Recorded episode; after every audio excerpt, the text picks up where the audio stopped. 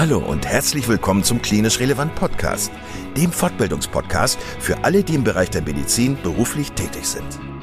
Wir begrüßen dich ganz herzlich zu dieser Folge und freuen uns sehr, dass du heute eingeschaltet hast. Und nochmal ganz kurz, falls du Klinisch Relevant als Fortbildungsplattform noch nicht kennen solltest, laden wir dich ganz herzlich ein, weiterhin unsere Podcasts zu hören, beziehungsweise dich auf www.klinisch-relevant.de einmal umzuschauen.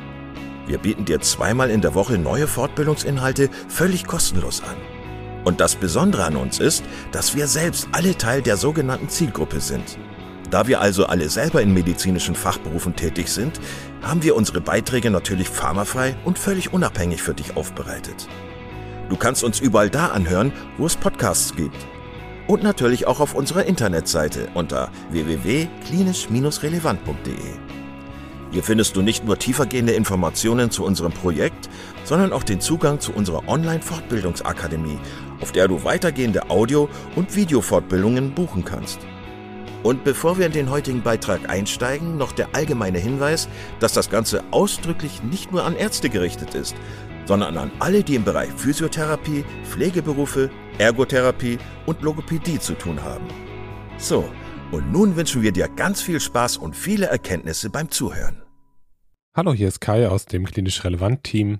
Heute hörst du ein Podcast-Interview, das ich mit Dr. Miriam Herrlein führen durfte. Miriams Vision ist es, die Bereiche Pädiatrie, in der sie als Assistenzärztin arbeitet, und die Mind-Body-Medizin zu vereinen und so den Kindern und ihren Eltern weiterzuhelfen und eine möglichst gute Entwicklung zu ermöglichen.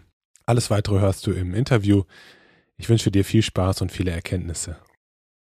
Liebe Miriam, ich begrüße dich ganz herzlich im Klinisch Relevant Podcast heute und freue mich sehr, dass es geklappt hat mit unserem Gespräch. Ähm, ich freue mich sehr darauf, dich kennenzulernen und dein Projekt kennenzulernen.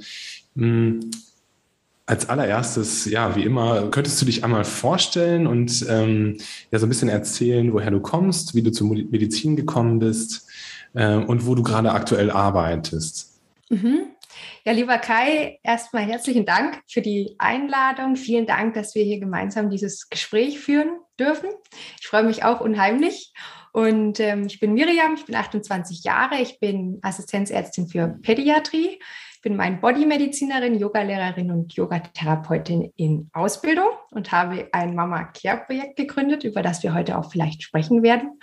Und ja, zur Medizin gekommen bin ich eigentlich relativ spät.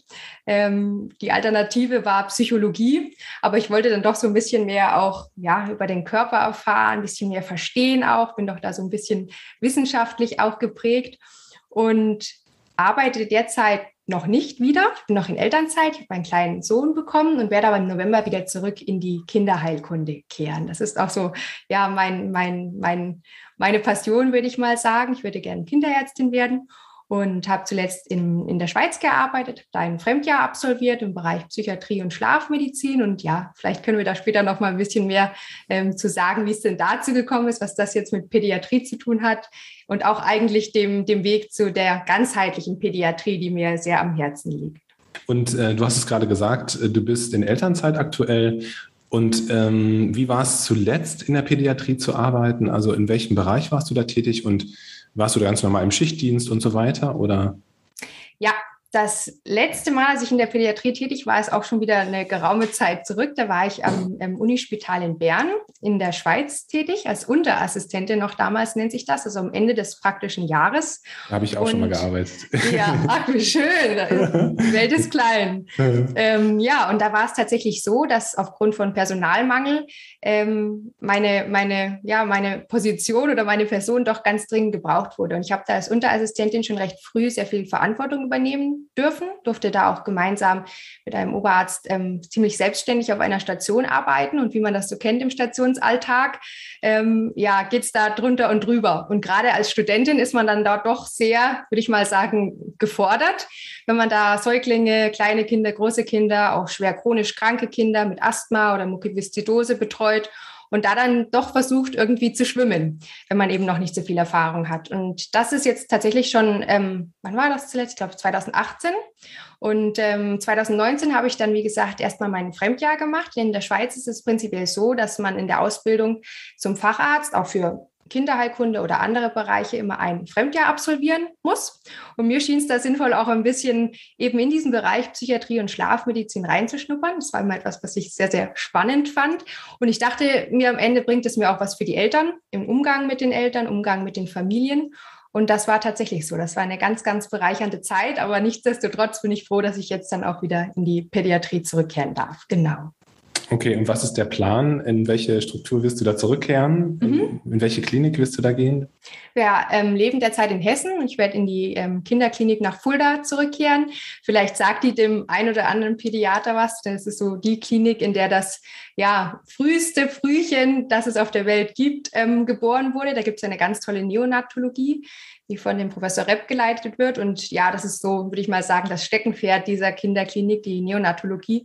Und da bin ich erstmal ganz normal als Assistenzärztin auf Station tätig und werde dann da die verschiedenen Stationen, Rotationen durchlaufen. Genau.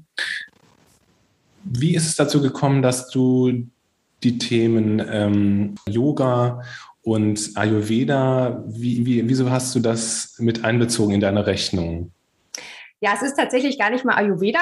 Es ist eigentlich mehr oder weniger Mind-Body-Medicine, ähm, ja. Yoga und Yogatherapie. Und es war eigentlich so, ich denke mal, das geht wahrscheinlich auch vielen meiner oder unserer Kollegen so, dass ich während des Studiums schon, aber dann eben auch in dieser letzten Phase im praktischen Jahr an dem Unispital und tatsächlich später auch als Mutter in Kinderarztpraxen, wo man dann doch immer wieder mal mit seinem eigenen Kind auch hin muss, festgestellt habe, dass es letztendlich ja wenig Zeit gibt, wenig Raum gibt für eine ganzheitliche Betreuung von den Kindern, von den Familien. Was so viel heißt, wie dass man eben auch die Eltern, das, den Eltern berücksichtigt, den Kontext der Kinder, der kranken Kinder mit einbezieht, dass man Zeit für Gespräche hat, dass man Zeit für ganzheitliche Ansätze im Bereich Bewegung, Ernährung, Schlaf, Entspannung, Stressregulation hat. Das sind alles so Dinge, die da im Klinikalltag und auch im Praxisalltag einfach keinen Raum finden. Und das hat mich schon ganz, ganz früh gestört. Ich wusste aber damals noch gar nicht so genau, ähm, ja, wie ich das denn ändern kann oder was denn auch überhaupt für Möglichkeiten bestehen, da eine, eine, ja, vielleicht einen anderen Weg oder einen innovativen Weg zu finden. Und es war recht lustig, denn ich bin eigentlich über mich selbst dann auf die richtige Lösung gekommen. Ich habe nach einem Ausgleich auch einfach gesucht von den Herausforderungen von der Klinik, bin dann auf Yoga gestoßen. Und wie das bei Medizinern so ist, fragt man sich ja dann immer ganz schnell, wenn irgendwas wirkt oder irgendwas gut funktioniert, ähm, warum das dann denn wirkt oder wie. Und da ist dann auch so mein, ja, mein, meine Neugier geweckt geworden. Und da bin ich dann tatsächlich auch ähm, auf die Yogatherapie und auf die Yoga-Forschung gestoßen und habe da dann auch Antworten gefunden warum wirkt Yoga bei mir? Denn es war doch am Anfang recht faszinierend, dass es mir wirklich schon nach der ersten Yogastunde mental, körperlich, geistig einfach viel besser ging und ich mich unheimlich erholt gefühlt habe. Und ähm, genau, und dann bin ich eben auch über viel Recherche und Lesen und Recherchieren, bin ich da einfach auf die Yogatherapie gestoßen. Und ich habe mir gedacht, wow, warum habe ich davon noch nie gehört? Und das sind so tolle, so tolle Techniken und Methoden, die man da ähm, lernen darf das hilft bestimmt auch meinen Kids und meinen Familien, meinen Müttern. Und dann habe ich mir aber gedacht, naja, wenn ich jetzt zu meinen Oberärzten gehe, hier im Inselspital oder vielleicht auch zu einem niedergelassenen Pädiater und sage, ja, also ich würde gerne hier Yoga und, und Yogatherapie vielleicht integrieren bei eben spezifischen Indikationen bei verschiedenen Kindern, dann sagen die ja, hier, also ist gar kein Platz, wieso, warum. Und deswegen habe ich mich auch gefragt, ob es nicht eine Möglichkeit gibt, Yoga und diese achtsamkeitsbasierten Bewegungsformen, die auch Meditation, Pranayama, also Atemtechnik mit einschließen, ob es da nicht einen Weg gibt, ein, ein, eine, ja, ein, ein Bindeglied zwischen Medizin und diesen ja, östlichen Traditionen. Und das habe ich dann in der Mind-Body-Medizin gefunden, die ich dann letztendlich auch über ja, viel Recherche entdecken durfte. Und die liebe Sabine Egger, eine Kollegin von mir, die war ja schon mal hier im Podcast und hat auch ein bisschen genauer erklärt, was die Mind-Body-Medizin eigentlich ist. Also eine Art der Selbstregulationsmedizin, eine Art der individuellen Gesundheitsfürsorge, die auch evidenzbasiert ist, also wo es auch wirklich viele Studien zu gibt. Und das war für mich dann so das Bindeglied, ähm, wo sich der Kreis geschlossen hat und wo ich mir gedacht habe, okay, es gibt die Mind-Body-Medizin, es gibt meine Passion, die Pädiatrie und es gibt Yoga. Und so kann ich das dann auch verbinden und ähm, durfte dann tatsächlich auch über einen ganz, ganz tollen Harvard-Professor, der sich eben viel mit diesem Thema Yoga und Yogatherapie beschäftigt, eine kleine Reise machen. Der hat mich nämlich eingeladen zum Symposium für Yoga-Forschung in die USA, weil er gesagt hat, Mensch, du bist eine, eine junge, passionierte Ärztin, du lernst da bestimmt ganz viel. Und zur selben Zeit hat dort in den USA auch ein Live-Kurs für Mind Body Medizin stattgefunden, der auch Teil der Ausbildung zur Mind Body Medizinerin ist. Und dann habe ich mir gedacht, ja gut, ähm, machst du mal was Verrücktes, du bist ja noch jung, kombinierst das beides, Yoga-Symposium und mein Bodymedizin-Live-Kurs und fährst einfach mal dahin. Vielleicht ist das ja was für dich und kannst es live erleben, kannst dich mit Menschen austauschen, kannst da wirklich auch mal einfach wo reinschnuppern, ganz real, ganz, ähm, ja, ganz abenteuerlich. Genau, und das habe ich gemacht. Und nach dieser Reise war für mich ähm, ganz klar, ich muss muss das lernen, ich muss das über viele Jahre wachsen lassen, genauso wie meine Pädiatrie, sowohl als auch, nicht entweder oder. Und das darf mit der Pädiatrie zusammen ein großes Ganzes geben, für die Familien, für die Mütter, für die Kinder. Genau, und da habe ich dann meine, meine Reise gestartet und aufgrund des, des Fremdjahres, das ich dann eben machen durfte, vergangenes Jahr im Bereich Psychiatrie und Schlafmedizin, hatte ich da dann auch sehr viel Support von meinem Arbeitgeber. Und der hat mich finanziell, aber auch zeitlich sehr unterstützt, diese Ausbildungen zu machen, diese Zeit da zu investieren. Und deswegen bin ich jetzt, würde ich mal sagen, der Elternzeit schon recht weit, was da meine, meine, meine Kenntnisse und meine Ausbildungen betrifft und freue mich, dass ich da diesen Weg ja so un, unverhofft gehen durfte. Du hast es gerade angesprochen, die Sabine Egger war ja schon mal bei uns im Podcast und hat über Mind Body Medizin gesprochen. Hm, trotzdem denke ich, dass es wahrscheinlich viele Kollegen noch gibt, für die der Begriff so ein bisschen neu klingt und und so ein bisschen vielleicht äh, als Worthülse wirkt. Ähm, vielleicht kannst du dir gleich noch ein paar Beispiele dazu sagen. Und dann wollte ich dich noch fragen, ähm, du hast bewusst gesagt Yoga-Therapie. Mhm. Ähm, also ich bin ja selber Yogi, ich mache jeden Tag Yoga. Ähm, wo ist dann der Unterschied Spannend. zwischen dem, ähm, dem Yoga, das man so macht, und der Yoga-Therapie? Kannst du das sagen? Ja, also sind zwei ganz, ganz wichtige Fragen und auch meiner Meinung nach ganz spannende ähm, Gebiete. Zu Mind Body Medizin erstmal nochmal. Ähm, Mind Body Medizin geht letztendlich davon aus, oder fangen wir anders an, es ist ein, ein, eine Unter, ein Unterfachgebiet, es ist kein eigenes Fachgebiet in der Medizin, sondern ein Fachgebiet, das mit jeglichen, also eine, ein Unterfachgebiet, das mit jeglicher äh, medizinischen Fachrichtungen kombiniert werden kann. In der Mind-Body-Medizin geht man letztendlich davon aus, dass es eine Geist-Körper-Achse gibt, beziehungsweise dass unsere Gedanken, unsere Emotionen, unsere, unser Verhalten, unsere sozialen Verbindungen und, und auch Spiritualität letztendlich einen ganz wesentlichen Einfluss auf unsere Gesundheit haben. Und das Ziel der Mind-Body-Medizin ist es eigentlich, die ähm, eigenen Selbstheilungskräfte oder Selbstregulationskräfte, das mögen vielleicht manche Mediziner lieber dieses, dieses Wort, zu aktivieren, zu stärken durch die eigenen Ressourcen und durch Lebensstilbereiche, die jeder Mensch tatsächlich beeinflussen kann wie Ernährung, Bewegung, Schlafhygiene, wie Entspannungstechniken, Stressregulationstechniken, Gedankenkontrolle, ähm, Emotionsregulation. Das sind alles Bereiche, die haben wir in der Hand und die können wir bewusst beeinflussen, wenn wir die richtigen Techniken haben.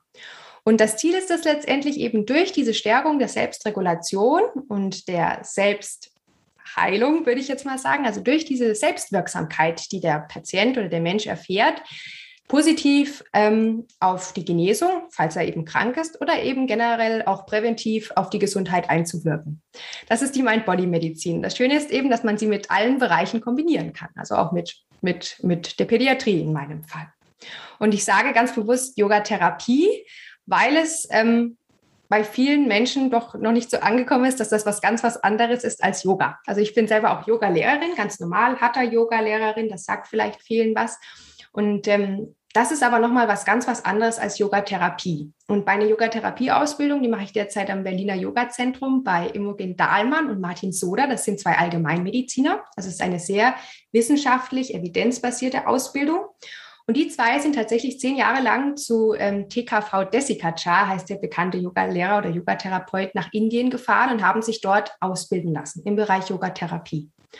Und Yoga-Therapie ist ähm, ein ganz anderer Ansatz als Yoga, weil es ist etwas ganz Individuelles, ressourcenorientiertes und prozesshaftes. Das heißt, in der Yoga-Therapie hat man das Verständnis, dass man mit den Interventionen, mit einer individuellen, auf den Patienten zugeschnittenen Yoga-Praxis, die eben sich genau an dieses Anliegen, an vielleicht Beschwerden, Symptome, mentale Beeinträchtigungen des Patienten richten, dass man mit dieser Yoga-Praxis einen Impuls setzt, der sehr, sehr komplex sein kann und der letztendlich dazu beiträgt, dass der Mensch seine Selbstwirksamkeit erfährt, seine eigenen Ressourcen aktiviert. Das heißt, es ist etwas sehr ressourcenorientiertes zum einen, aber eben auch etwas sehr prozesshaftes. Das heißt, man geht nicht davon aus, dass jeder Mensch die gleiche Yoga-Praxis machen kann und geht einfach hier in die Hatha-Yoga-Klasse und turnt nach, sondern man versucht, diesen Mensch ähm, in seiner Essenz, in seinem ganzen Wesen zu verstehen. Man versucht den Körper, die Körperstrukturen zu verstehen, die Einstellungen, die Motivation des Menschen.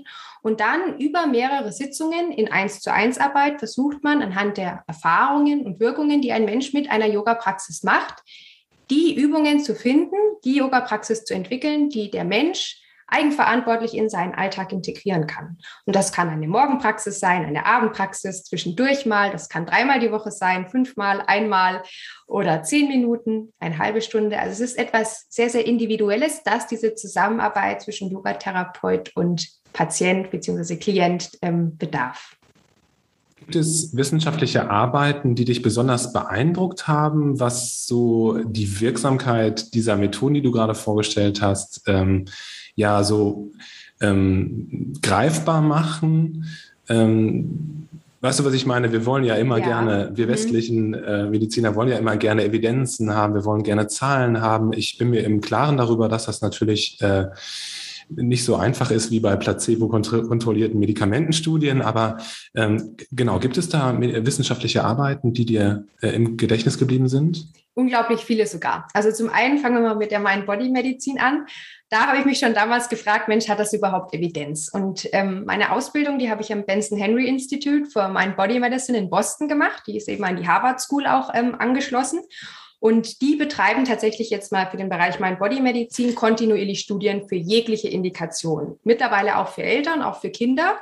Ähm, aber jetzt vor allem erstmal für Erwachsene gibt es da ganz, ganz viele Belege dazu, wie die Mind-Body-Medizin wirkt. Und für mich die eigentlich beeindruckendste ähm, Studie oder die, das beeindruckendste Ergebnis war eigentlich, dass die Intervention der Mind-Body-Medizin an diesem Institut die Arztkonsultation beziehungsweise die Nutzung des Gesundheitswesens durch Patienten um über 40 Prozent senken kann. Das heißt, wenn die Menschen eigenverantwortlich lernen, ähm, die Gesundheit präventiv positiv zu beeinflussen, sind sie letztendlich weniger, ich sage mal in Anführungsstrichen, eine Belastung fürs Gesundheitssystem, weil viele der Arztbesuche, der Klinikbesuche, der Notfallkonsultationen wegfallen, weil die Menschen mehr in der Lage sind, sich selbst zu regulieren. Also das war für mich so, ja, würde ich mal sagen, ein Augenöffner. Daneben gibt es noch sehr, sehr viele Studien zu Herzpatienten, Krebspatienten, Schlafpatienten, psychisch erkrankten Patienten, wo einfach die Mind-Body-Medizin ähm, Wirksamkeit zeigt. Im Bereich Yoga und Yogatherapie ist das genauso spannend. Und das war auch ein Grund, warum ich mir gedacht habe, Mensch, da muss ich einen lebenslangen Lernprozess draus machen. Es gibt tatsächlich für Erwachsene, aber auch für Kinder sehr, sehr viele Studien zur Yogatherapie oder zur Wirksamkeit von Yoga generell. Man muss aber sagen, es ist ziemlich schwierig, die Yogatherapie ähm, evidenzbasiert darzulegen bzw. zu untersuchen, weil es, wie ich eben versucht habe, deutlich zu machen, ein sehr individueller Prozess ist. Das heißt, man kann keinen standardisierten Ablauf für eine Yogatherapie, ähm, für einen Yogatherapieprozess festlegen, sondern man muss individuell gucken, individuell gucken, welche Asanas, Körperübungen, welche, welches Pranayama, Atemübungen, welche Meditationsformen, was braucht der Patient. Das heißt, es ist schwierig, diese Wirksamkeit sehr standardisiert darzulegen. Deswegen fallen die Studien, die es dazu gibt, oft nicht in diesen Rahmen der randomisiert kontrollierten Studien, wie sie der Mediziner heutzutage eigentlich gerne hätte, sondern es sind oft beschreibende Studien, deskriptive Studien, Beobachtungsstudien, Langzeitstudien. Es gibt aber mittlerweile ein ähm, ganz, ganz großes Repertoire an ähm, wissenschaftlicher Aufarbeitung von diesem Thema.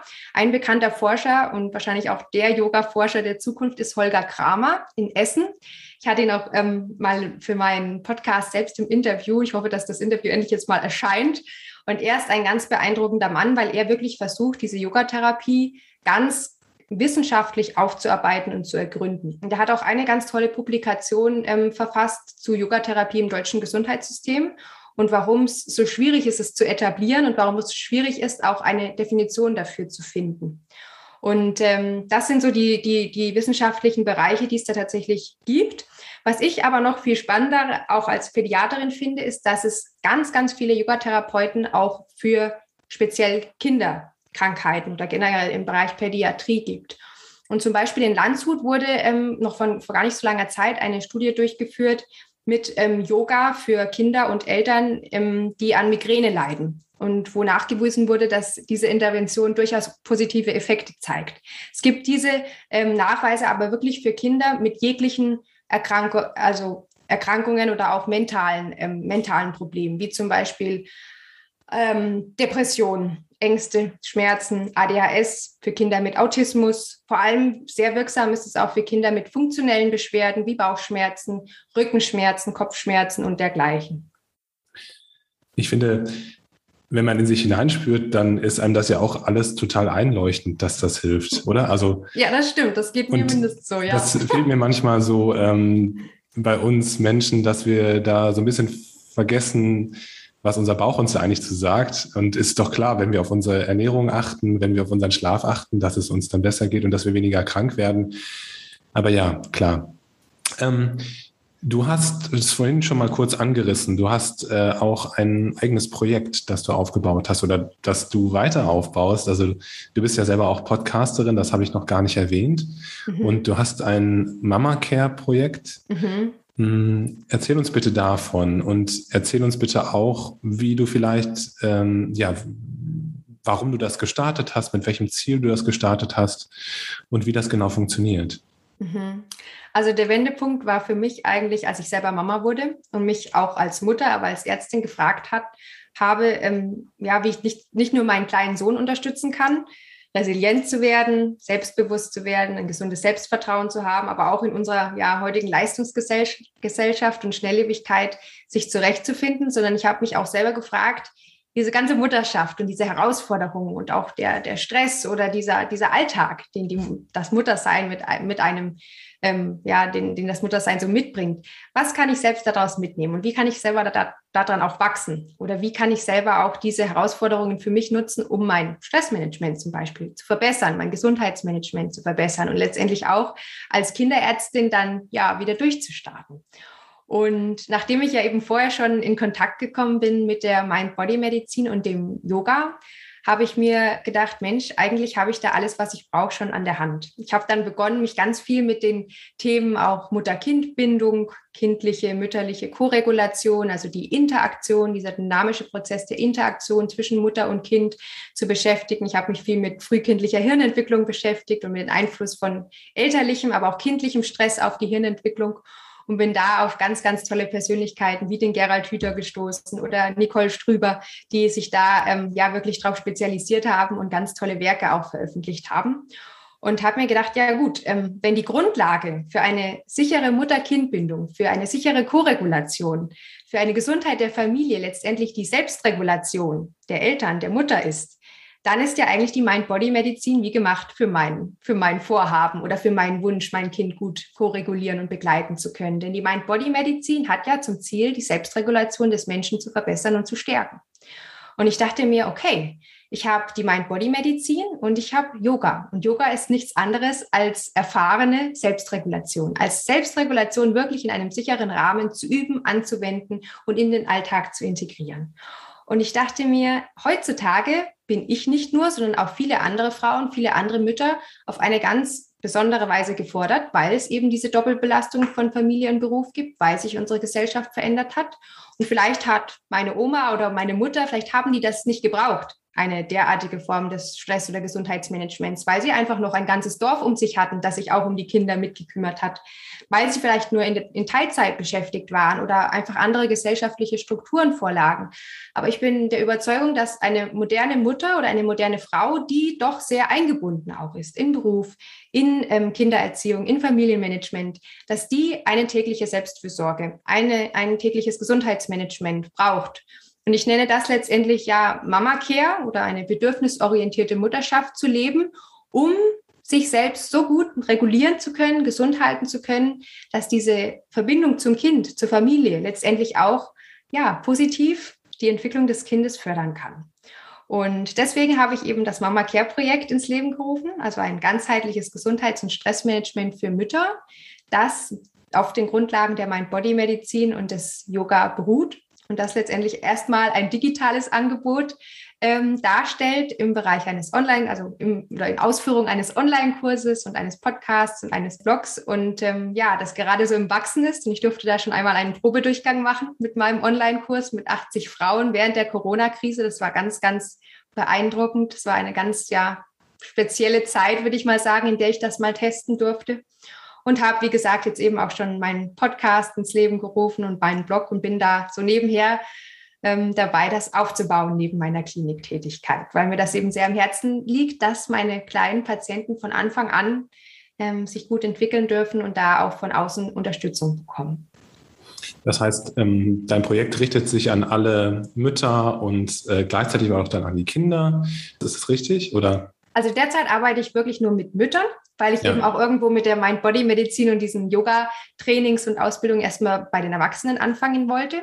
Ja. Und ähm, erweitere das aber jetzt tatsächlich wirklich auch um die Kinder. Also auch Mind-Body-Medizin für Kinder gibt es bereits und es gibt auch Yogatherapie für Kinder.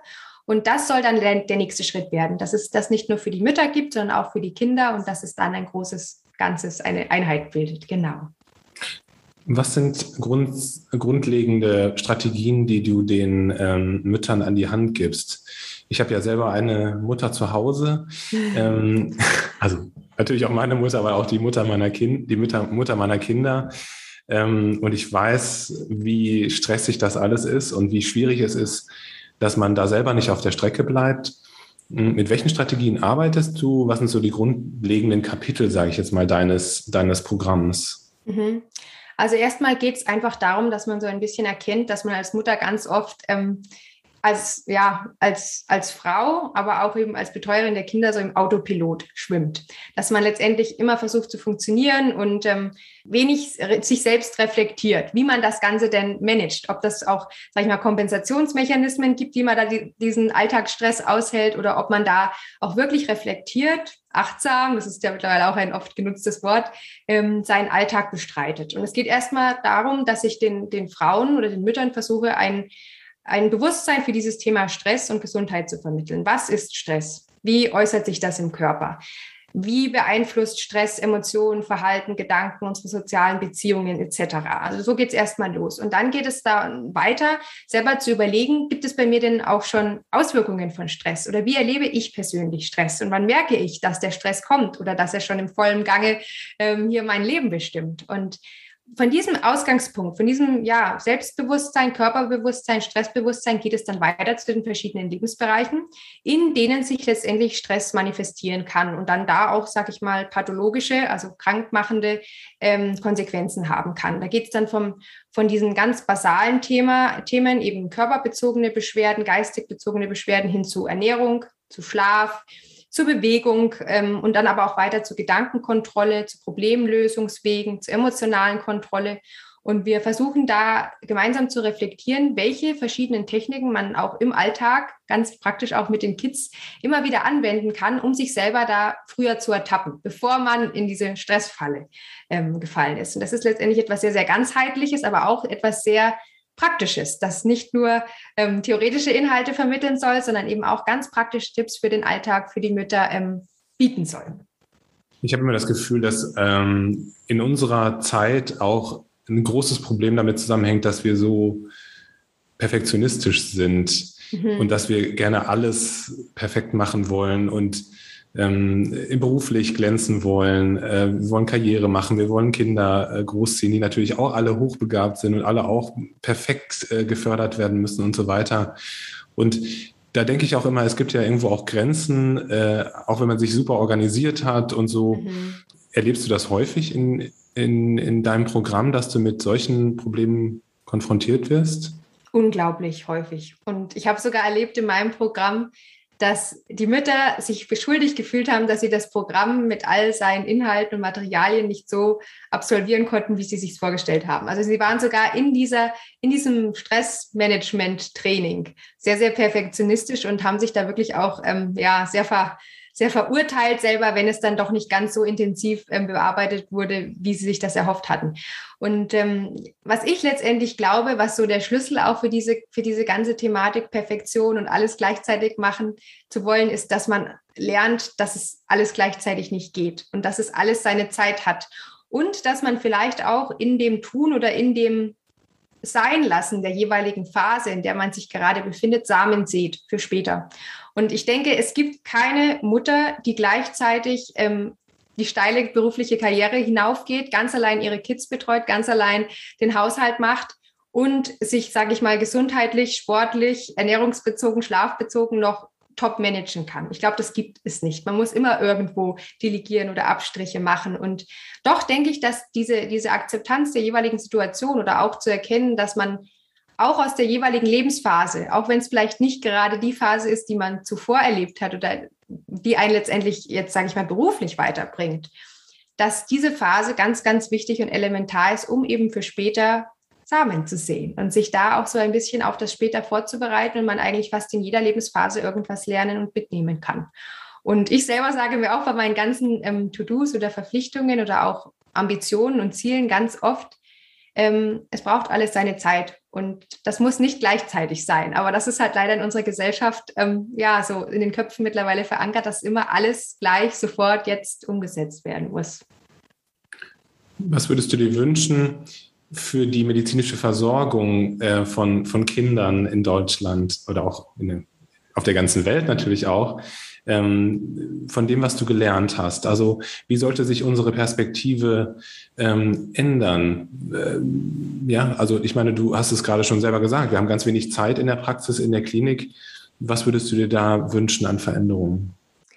Also ich selbst ähm, bin der Meinung, dass es viel, viel mehr interdisziplinäres Arbeiten braucht dass ein Kinderarzt alleine niemals ähm, ja, eine Familie ganzheitlich ähm, mit seinen zeitlichen Ressourcen betreuen kann. Aber ich bin aber auch der Meinung, dass unser Gesundheitssystem moderner werden darf und flexibler werden darf. Ich selbst habe als Mutter ganz oft erlebt, dass ich für einen ähm, Impftermin, ähm, der vielleicht vier Minuten gedauert hat, ähm, eine Stunde warten musste aufgrund von, ja, ich würde mal sagen, schlechten digitalen und zeitlichen Management. Und ich denke, wenn man da wirklich auch die Vorteile unserer Digitalisierung nutzt und die Möglichkeiten, die zum Beispiel digitale Patienten-Terminvergabesysteme mit sich bringen oder dergleichen, wenn man so etwas nutzt, kann man die Menschen oder generell, wenn man die digitalen ähm, digitalen Medien oder digitalen ähm, Softwares nutzt, die momentan zur Verfügung stehen, kann man auch Prozesse vereinfachen. Man kann auch letztendlich Zeit sparen. Und wenn man dann noch bereit ist, interdisziplinär zu arbeiten und wirklich auch aktiv in seiner jeweiligen Berufsgruppe auch ja, mal kleine Projekte zu starten, Veränderungen vorzunehmen, kann man es auch schaffen, Familien ganzheitlicher zu betreuen, auch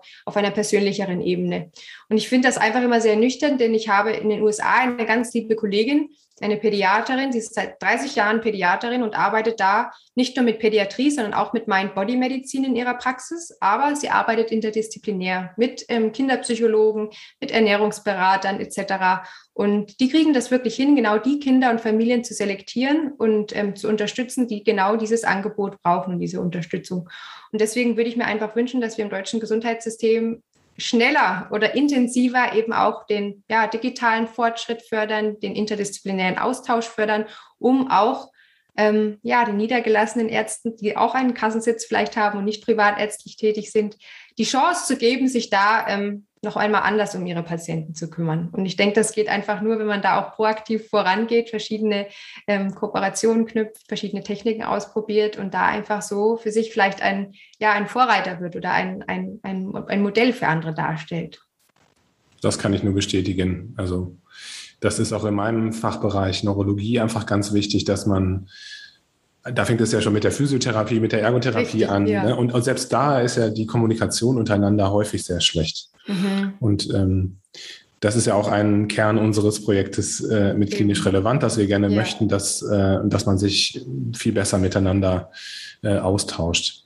Ähm, Miriam, vielen Dank, dass du das alles schon erzählt hast. Wo findet man dich und dein Projekt? Ähm, auf welchen Plattformen bist du aktiv? Ähm, wie kann man mit dir in Kontakt treten? Ja, also es gibt eine Website mittlerweile, ähm, an der ich doch recht lange gearbeitet habe, aber jetzt ist sie da. Da findet man mich einfach unter www.drmiriamherlein.com. Mein Nachname schreibt man H-A-E-R-L-E-I-N im Web, Herlein.